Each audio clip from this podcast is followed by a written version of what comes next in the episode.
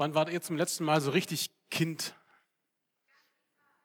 Die ganze Zeit. Sehr gute, sehr gute Antwort, sehr gute Antwort. Kind sein ist toll. Kind sein ist super. Und das Schönste beim Elternsein, beim Papa sein, ist, ähm, dass man immer mal wieder das Kind im Mann herauslassen kann. Ähm, zum Beispiel, wenn die äh, Hanna, unsere Vierjährige, im Wohnzimmer einfach rumdanzt und dann mache ich einfach mit. Obwohl ich das eigentlich nie machen würde normalerweise. Aber das sind so Momente, wo man dann irgendwie richtig sich freut, einfach am Kinder haben und dann gleich mitmacht. Ich hatte selber eine richtig glückliche Kindheit. Ich hatte Papa, Mutter, ähm, Kinder noch nicht, nee, zwei Brüder, einmal diese, zwei Brüder, einer älter, einer jünger und ich war das Sandwich-Kind. Die Therapeuten unter euch können jetzt gleich ein bisschen kombinieren.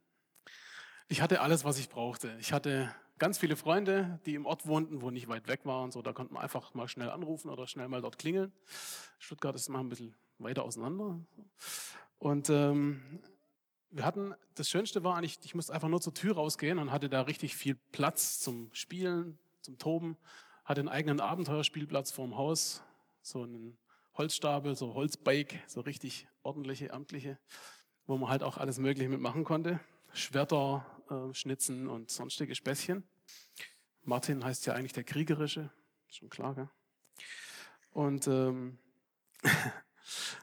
und äh, eins, was wir am liebsten gemacht haben, war eigentlich, dass wir an diesem Holzstapel Raumschiff Enterprise gespielt haben. Manche vielleicht erinnern sich noch, wenige wahrscheinlich. Und ähm, das waren einfach tolle Momente, wo man einfach nicht weit weg musste. irgendwie war es total easy. Und irgendwann war es mal so, da war Sternenkrieg angesagt und dann äh, stürzte das Ding in sich zusammen und meine Füße waren drunter. Und es war ein so ein Moment, wo ich gemerkt habe, wie schön es ist, dass man Familie hat. Wenn man ruft und es kommt jemand und hilft einem wieder raus. Ist nichts passiert. Das ist ein so ein Ding, wo ich mich daran erinnert habe. Es ist nie allzu viel, äh, wenn ich so zurückgucke, an das ich mich wirklich erinnere, aber es ist ja schon lange her bei mir.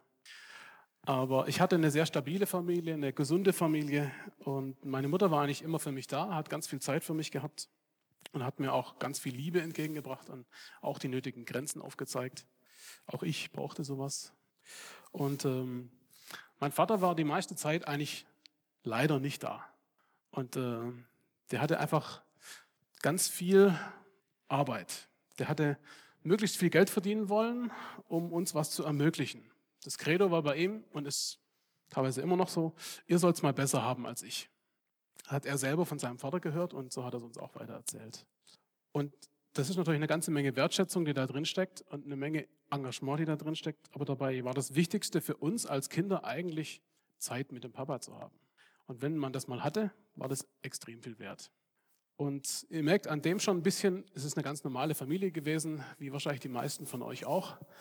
Ganz viel Licht und auch ein bisschen Schatten, ein bisschen Spannung ist immer drin. Und mit dem Thema Papa und Zeit haben für Kinder oder Zeit nehmen für Kinder, muss man eher sagen, ist, daran kämpfe ich auch noch. Ähm, ich möchte mit euch über die Beziehungskiste Familie nachdenken. Einfach weil es sehr spannend ist, weil es natürlich für mich auch naheliegend ist, weil ich Familie habe. Und ähm, für mich gibt es nichts Schöneres, als Papa zu sein. Außer vielleicht Mama zu sein, aber das ist mir leider verwehrt. Ich wünsche euch allen aber, dass ihr eins von beidem irgendwann erlebt. Und äh, dass ihr das auch so erlebt wie ich, ähm, wie das wirklich das Herz füllt. Dass dein eigenes Kind freudestrahlend auf dich zurennt und dich umarmt. Und wie du einfach merkst, hey, da ist ganz viel Liebe drin. Oder wie du erlebst, wie dein vielleicht in dem Moment nicht ganz so fröhliches Kind total am Boden zerstört ist, weint und sich trösten lässt allein durch deine Anwesenheit. Allein weil du da bist, beruhigt sich das Kind. Das ist total cool. Oder dass eine kleine Hand im Schlaf nach deinem Daumen greift. Das sind so Momente, die sind so Kleinigkeiten, aber es sind so Momente, wo man ein bisschen merkt, wie cool es einfach ist, Eltern zu sein, eine Familie zu haben. Fühlt sich einfach gut an.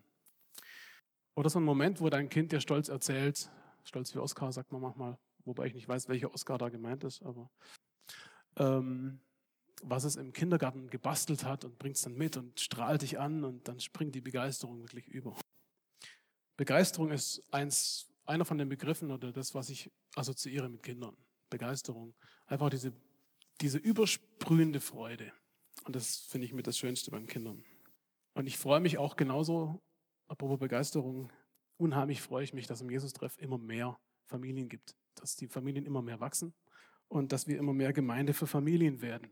Denn das heißt auch natürlich, dass wir als Gemeinde da einerseits eine Herausforderung drin haben, vor allem die, die eben noch keine haben, dass sie Familien auch wahrnehmen und aber auch, dass wir eine Riesenchance haben, Gemeinde und Familie zusammenzubringen und beides, die, diese Schnittstelle eben zu nutzen, um Leben zu verändern. Letztlich ist es Gott, der das tut. Aber wir sind mit dabei. Familie rockt einfach. Also rocken ist für mich dort der Optimalbegriff sozusagen. Ja. Hip-Hoppen ist nicht so meins, aber rocken ist cool. Mir geht es heute darum, euch ein bisschen zu zeigen, welchen positiven Einfluss Familie haben kann. Nämlich ein bisschen mit auf eine Entdeckungsreise, wo du erstmal zurückguckst auf deine eigene Geschichte, auf deine eigene Familie. Und dann werfen wir einen Blick in die Bibel und vor allem gucken wir uns die Frage an, welche ähm, Elemente oder wie Familien nachhaltig positiv wirken können. Zuerst die Frage nach deinem Mutterboden. Kannst du mal anwerfen? Dein Mutterboden. Ich habe so ein Bild drauf mit einem Pflänzchen. Genau. Ähm, ich weiß nicht, wie euer Mutterboden so aussieht. Also der Begriff ist ganz bewusst gewählt. Ähm, welches Pflänzchen wart ihr? In welchem Mutterboden wart ihr sozusagen? Seid ihr aufgewachsen? Ich habe hier so einen Sack mit Anzuchterde mitgebracht. Ähm, weiß nicht, ob ihr, wann ihr zum letzten Mal was eingepflanzt habt. Heute, okay. Ähm, da ist immer ganz unterschiedlich, was man da benutzt, je nachdem, was man einpflanzen will. Aber wenn man was von klein auf aufziehen will, nimmt man Anzuchterde. Dann nimmt man nicht irgendwie was Grobes, sondern was ganz, ganz Feines, was ganz Hochwertiges. Was war denn der Mutterboden, den ihr selber erlebt habt? Die meisten von uns sind ja in einer glücklichen Familie aufgewachsen, glaube ich, behaupte ich mal. Bei ein paar von uns war es aber nicht ganz so. Bei ein paar von uns war es so, dass es eher Zerbruch gab, dass es ganz spannende Entwicklungen gab, schwierige Entwicklungen gab, wo man phasenweise vielleicht auch immer noch ganz, ganz große Schmerzen hat. Und deshalb ist die Frage, die ich euch stellen möchte, vielleicht auch keine einfache Frage für manche von uns. Wie hast du deine eigene Familie erlebt? Wie war es oder wie ist es noch, ein Kind deiner Eltern zu sein? Anders gefragt, wie war der Boden beschaffen, in dem du als kleines, zartes Pflänzchen aufgewachsen bist? Ein paar Fragen, die das konkreter machen. Hast du bedingungslose Liebe erfahren? Hast du es erlebt, wie es ist, einfach so geliebt zu werden, einfach so, weil, weil du da bist, weil es dich gibt? Fühltest du dich angenommen mit allem, was und wie du bist? Vielleicht, wenn du auch ganz anders bist, wie deine Brüder, Schwestern, Mutter, Vater. Hast du die Unterstützung bekommen, die du brauchtest? Oder hast du nur die Unterstützung bekommen, die du wolltest? Ist ja nicht dasselbe. Gab es irgendwelche Zwänge, irgendwelche Verhaltensmuster, irgendwelche Prägungen, die du ganz bewusst, wenn du nach hinten guckst, sagst, gut, dass das vorbei ist. Dass du das hinter dir lassen kannst. Was gibt es da bei dir? Also wie war der Boden, in dem du aufgewachsen bist? War er ausgewogen? War er übersäuert? Wo gab es vielleicht zu viel des Guten? Wo gab es vielleicht sogar Schadstoffe, die dich geschwächt haben, die dich beschädigt haben? Wo war der Boden nährstoffreich, gut vorbereitet, weich, so wie der hier? leicht feucht, ganz fluffig und optimal, um drin Wurzeln zu schlagen? Oder war er ausgemergelt, war er knochenhart? Eins ist mir ganz wichtig, wenn es um dieses Bild geht, ähm, zurückzugucken, wie habe ich meine eigene Familie erlebt. Man kann sich, sagt man so schön, seine Freunde aussuchen, aber seine Familie nicht. Und weil man sie sich nicht aussuchen kann, wo man reingeboren wird, ist das eine, zu sagen, ja, da kann ich daraus lernen, kann ich sagen, da mache ich es vielleicht selber anders. Aber vor allem kann man sich ganz bewusst dafür entscheiden, wie, wie man Familie selber leben will. Wenn du selber Mama oder Papa bist, dann wahrscheinlich jetzt, weiß gar nicht, ob überhaupt einer da ist außer mir. Doch, einer, zwei. Dann ist es sehr konkret, diese Frage. Aber vielleicht bist du solo, verliebt, verlobt, verheiratet und hast noch keine Kinder. Vielleicht hast du mit deinem Partner noch gar nicht darüber gesprochen, wie das denn eigentlich wäre. Willst du Kinder? Oder du? Es ist trotzdem unheimlich wichtig, darüber nachzudenken, wie will ich mal Familie leben? Überhaupt die Frage, will ich überhaupt Familie leben? Und wenn ja, wie soll die aussehen? Was will ich da anstreben? Was will ich, worauf will ich zugehen? Was will ich darin ähm, wachsen lassen? Wünschst du dir eine Familie? Wer von euch wünscht sich Familie? Okay, guckt euch um. Jetzt Welt aus. Oder Standard-Gag im zweiten Gottesdienst. Willst du Familie? Und viele heute äußern auf diese Frage ähm, Skepsis und sagen, naja, Familie, ich weiß nicht, ob ich mir das leisten will, leisten kann. Und es stimmt, Kinder kosten Zeit und kosten Geld. Von 2006 ist eine Statistik bekannt, die besagt, dass ein Paar mit zwei Kindern durchschnittlich 65 Prozent dessen hat, was ein kinderloses Paar zur Verfügung hat. Also damals. Ich weiß nicht, wie die Zahl aktuell ist, aber so riesen unterschiedlich wird es wahrscheinlich nicht sein. Aber Geld ist das eine, Finanzmöglichkeiten sind das eine. Man kann natürlich auch eine ganze Menge sparen. Aber kann man Geld umarmen? Ich finde, das ist nicht so kuschelig. In Menschen investieren ist immer sinnvoller. Immer. Und ich bin nicht der Einzige, der das erlebt, dass Kinder das Leben unendlich viel reicher machen als alles Geld der Welt. Ich würde um kein Geld der Welt tauschen. Also ihr könntet jetzt mit einer Riesensumme ankommen, keine Chance. Familie ist unheimlich cool. Aber was meinen wir eigentlich, wenn wir von Familie reden? Wie ist es eigentlich? Wie redet die Bibel von Familie vielleicht? Was wissen wir von Familie? Wie war das früher? Das Erste, was wir entdecken, ist, dass es Familie, also diesen Begriff Familie in der Bibel, weder im Hebräischen noch im Griechischen noch im Aramäischen überhaupt gibt. In der ganzen Antike gab es den Begriff nicht so, wie wir ihn heute verwenden. Kleinfamilie, Vater, Mutter, Kinder war damals die Ausnahme, die absolute Ausnahme. Das Lateinische, von dem er, wo, das, wo der Begriff herkommt, Familie, Familia, bezeichnet die Hausgemeinschaft in einer erweiterten Großfamilie. Man könnte sagen, das ist das Haus eines römischen Bürgers. Und das Haus war meistens etwas größer und da waren auch eine Menge Leute drin. Die Großeltern, die unverheirateten Geschwister, natürlich die engere Familie und alle Knechte, Mägde und Sklaven auch noch. Das alles meinte man, wenn man von Haus sprach. Ich und mein Haus. Familia. Und analog dazu ist in der Bibel vom Anfang bis zum Ende auch nur vom Haus die Rede. Aber Haus meint damit nicht die Steine, die übereinander stehen oder das Zelt, äh, das über einem gespannt ist, sondern meint die Menschen, die da drin wohnen. Bis zu Luther war es klar, dass das die meint, die unter einem Dach wohnen. Der Ort, wo man miteinander alles gemeinsam erlebt, also fast alles vielleicht. Das ist der Ort, wo man auch den Glauben weitergibt. Das war von, von Anfang an in der Bibel ist es auch zu entdecken dass diese Herausforderung für die Hausväter vor allem ist, die eigenen, den eigenen Glauben an die Kinder, an die nächste Generation weiterzugeben. Von Generation zu Generation. Haus. Dann ist Gemeinschaft. Gemeinschaft ist weit mehr als ein gemeinsames Dach.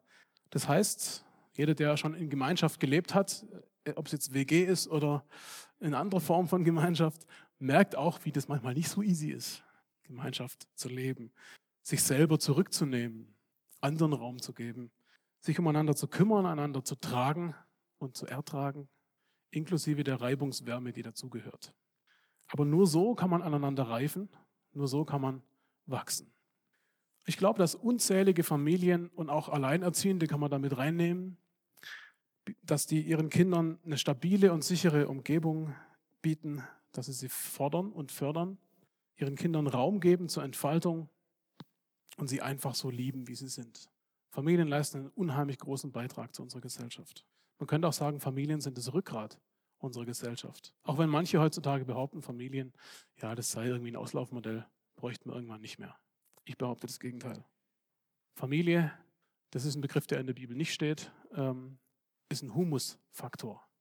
Dieses Bild von der Erde, wo die Pflanzen drin wachsen. Ich finde das Bild schön und es trifft auch für das, was die Familie bedeutet, der Nährboden zu sein für die Pflanzen, die darin wachsen. Was ich, wenn ihr zum letzten Mal was eingepflanzt habt, wenn ihr im Baumarkt wart und Erde gekauft habt, manchmal hat man die auch selber im Garten und so, mit Kompost und so. Aber im, Baumarkt gibt es billige Blumenerde und es gibt hochwertige Anzuchterde. Ich habe natürlich hochwertige Anzuchterde gekauft. Gell. Das muss jetzt im Bild passen. Ähm, der wird nachher versteigert für horrende Summen. Aber dieses Bild von der, von der Erde, worin die kleine Saat aufgehen soll, ähm, wo das Pflänzchen wächst, dieses Bild finde ich unheimlich gut und, äh, und treffend.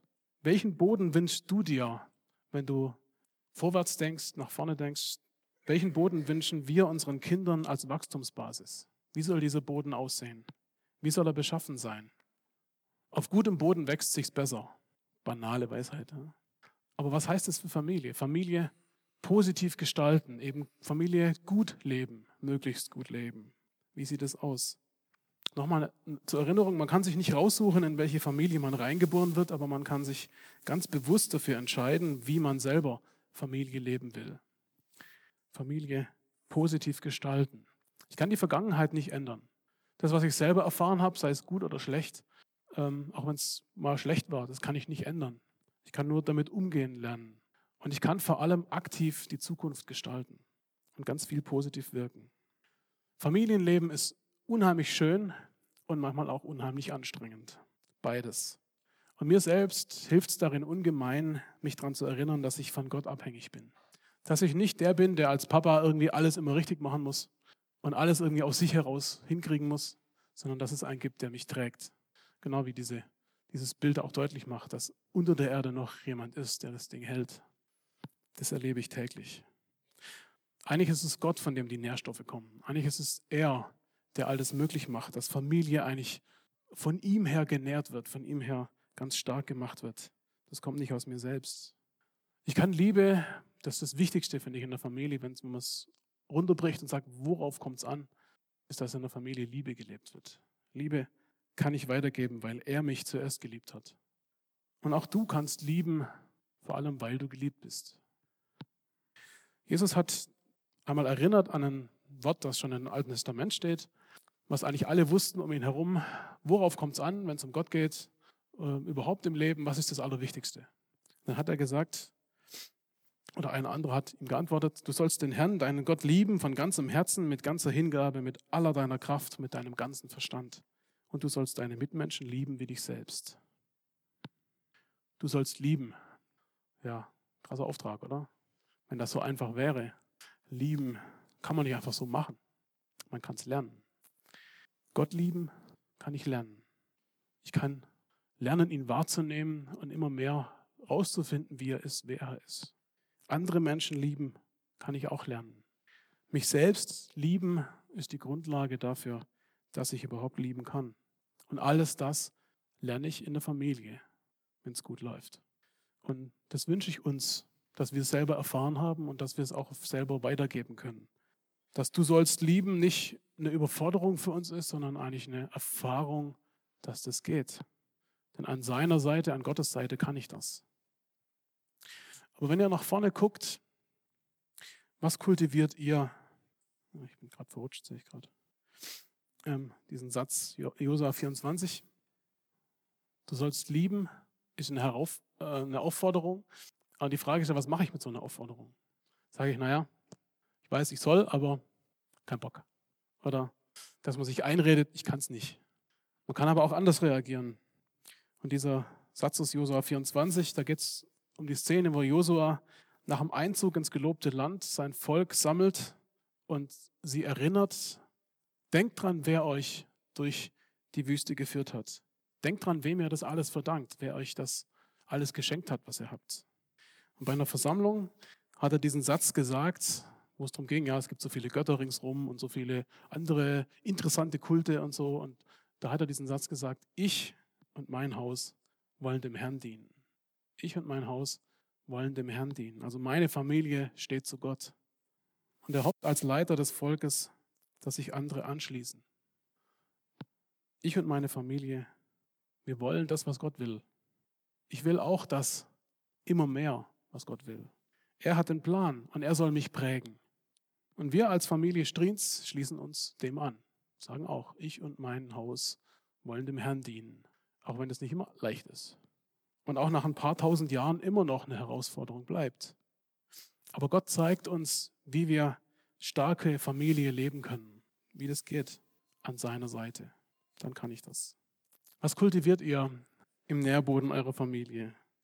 Aber wenn ihr euch fragt, wie will ich denn eigentlich selbst? Wie will ich, wenn ich nach vorne gucke und mir überlege, wie will ich Familie leben? Wie soll das aussehen? Wenn ihr euch überlegt, wenn ich jetzt mir vorstelle, hey, ich und meine Familie, also die irgendwann mal kommt vielleicht, wir sind dieser Boden. Ja? Was soll darin wachsen? Was soll wachsen? Was kultiviert ihr im Nährboden der Familie? Wofür soll deine Familie später mal bekannt sein? Für Geiz oder für Großzügigkeit? Wollt ihr bekannt sein fürs Streit suchen oder fürs aktive Friedensstiften? Bei uns war das eins, eins kleines Beispiel. Es sind ja meistens die ganz kleinen Dinge, die über ganz lange Zeit eine Kultur ausmachen, die man prägt in der Familie. Bei uns war das zum Beispiel so, dass wir, als wir eingezogen sind, schon am ersten Abend eine Begegnung hatten, wo wir schon dachten, na, das kann ja heiter werden. Am ersten Abend beim Einzug in der Wohnung haben wir Schränke aufgebaut, wie man das normalerweise macht am ersten Abend. Und das war natürlich nicht ganz leise. Und die Wohnung war vorher ein halbes Jahr leer und entsprechend leise. Deswegen war der Kontrast entsprechend spürbar. Und der Mieter unter uns kam dann um halb neun oder so war das, glaube ich, also nicht nach zehn, sondern noch rechtzeitig, ähm, nach oben und hat dann gesagt, naja, ähm, das kann ja wohl nicht sein, wir müssen aufhören und so, das ähm, geht so gar nicht. Und überhaupt, ähm, ich bin es gewohnt, ich habe früher auch ähm, ich komme aus Serbien und ich bin gewohnt, mit äh, Problemen umzugehen und ich, mir fällt da schon was ein. Dann hat er erzählt, wie es mit meinem Vorvorgänger in der Wohnung ablief und so und dass da Reifen zerstochen wurden und etc. pp. Und das war dann schon so schön, wo ich dann dachte, hm, lustig oder auch nicht. Ähm, und da war dann so ein Moment, wie es halt so viele gibt, ähm, wo eine Entscheidung dran war. Wie will ich damit umgehen? Will ich mich davon jetzt kirre machen lassen? Oder will ich damit positiv umgehen. Ähm, erstmal war, war, natürlich Frust da, wir haben dann abgebrochen und so, wir wollten erstmal die Bälle flach halten und so. Haben dann auch uns entschieden, eben nicht Munition zu sammeln, um ins Gefecht zu, einzusteigen, ähm, sondern wir haben irgendwann auch ein klärendes Gespräch geführt, nach ein paar Tagen beim Dönermann, war ganz nett. Und ähm, das war total easy, ja. Also mittlerweile ist das Verhältnis sehr entspannt und sehr freundlich war irgendwie nur der Kontrast zu krass, von ganz ruhig auf Schrank aufbauen. Aber das ist so ein Beispiel, wo man vielleicht ein bisschen merken kann, wie die, welche Kultur man prägt und wie man damit umgeht mit bestimmten Situationen.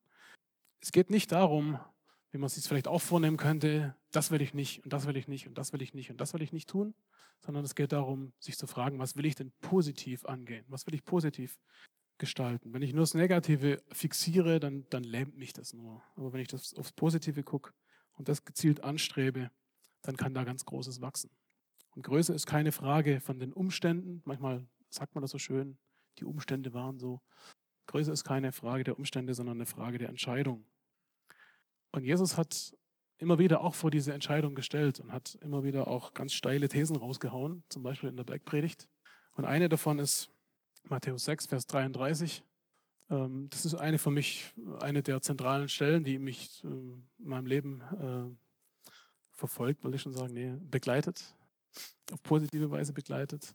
Da heißt, strebt nach dem Reich Gottes und nach seiner Gerechtigkeit, dann wird euch das Übrige alles zufallen. Strebt nach dem Reich Gottes und nach seiner Gerechtigkeit, dann wird euch das Übrige alles zufallen. Da geht es um Versorgtwerden und so weiter in dem Kapitel und Vertrauen auf Gott. Strebt nach dem Reich Gottes, kann auch sagen, nach der neuen Welt Gottes und nach seiner Gerechtigkeit.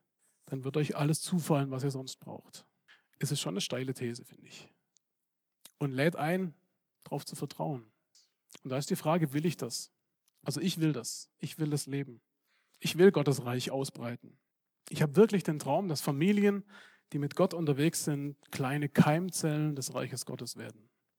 Dass es geht dass Gott das füllt und darin ganz, ganz viel Positives wachsen lässt. Wie cool wäre es, wenn andere zu uns sagen würden, hey, euch in der Familie, euch spürt man echt ab, dass ihr mit Gott lebt. Euch nimmt man das ab, dass ihr von ihm positiv geprägt werdet. Sie werden es wahrscheinlich nicht so sagen, aber so inhaltlich. Wie ihr euch für Gerechtigkeit entscheidet, wie Liebe bei euch um sich greift, wie Versöhnung und Heilung geschehen in eurem Leben, in eurer Familie, das ist echt ansteckend. Wie wäre es, wenn andere durch uns, durch unsere Familien Lust kriegen, das auch zu erleben?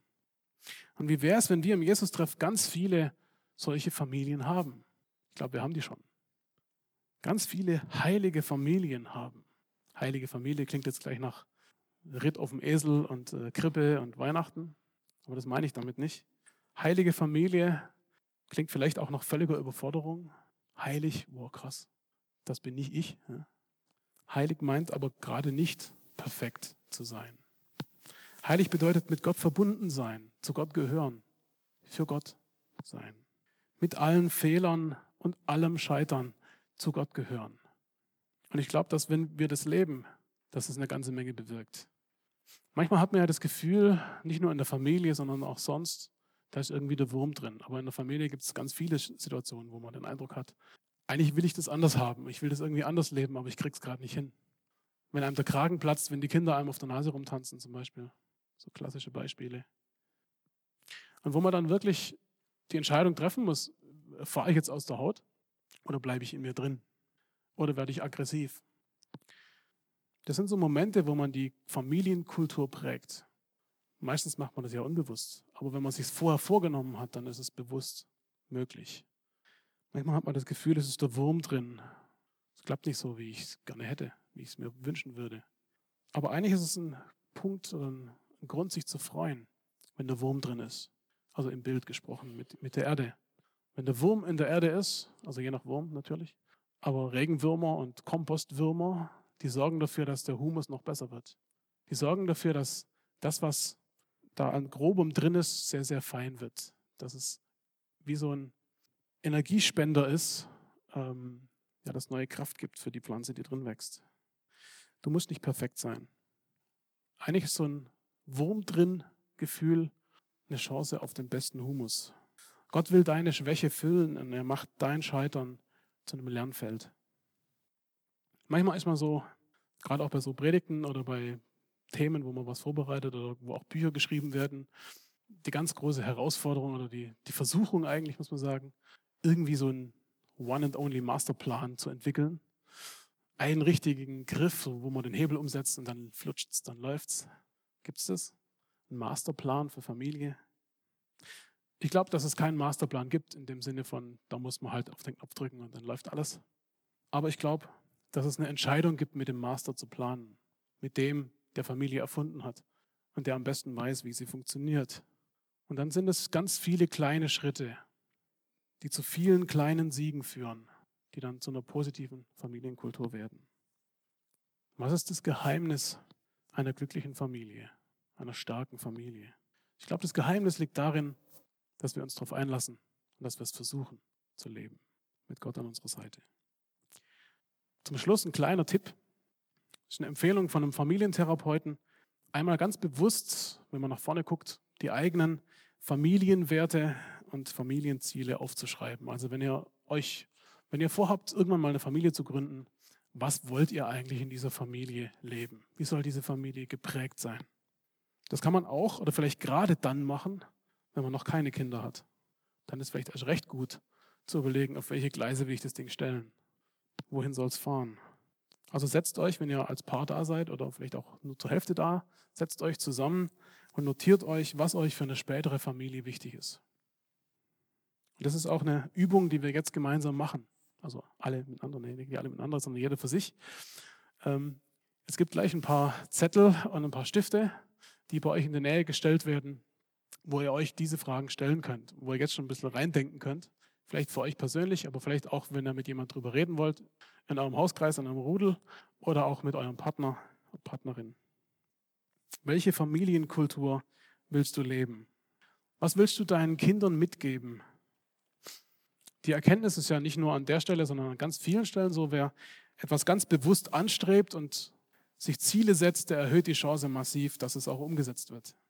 Deshalb lade ich euch jetzt ein, euch ein paar Minuten damit zu beschäftigen, mit den Fragen, die da vorne stehen.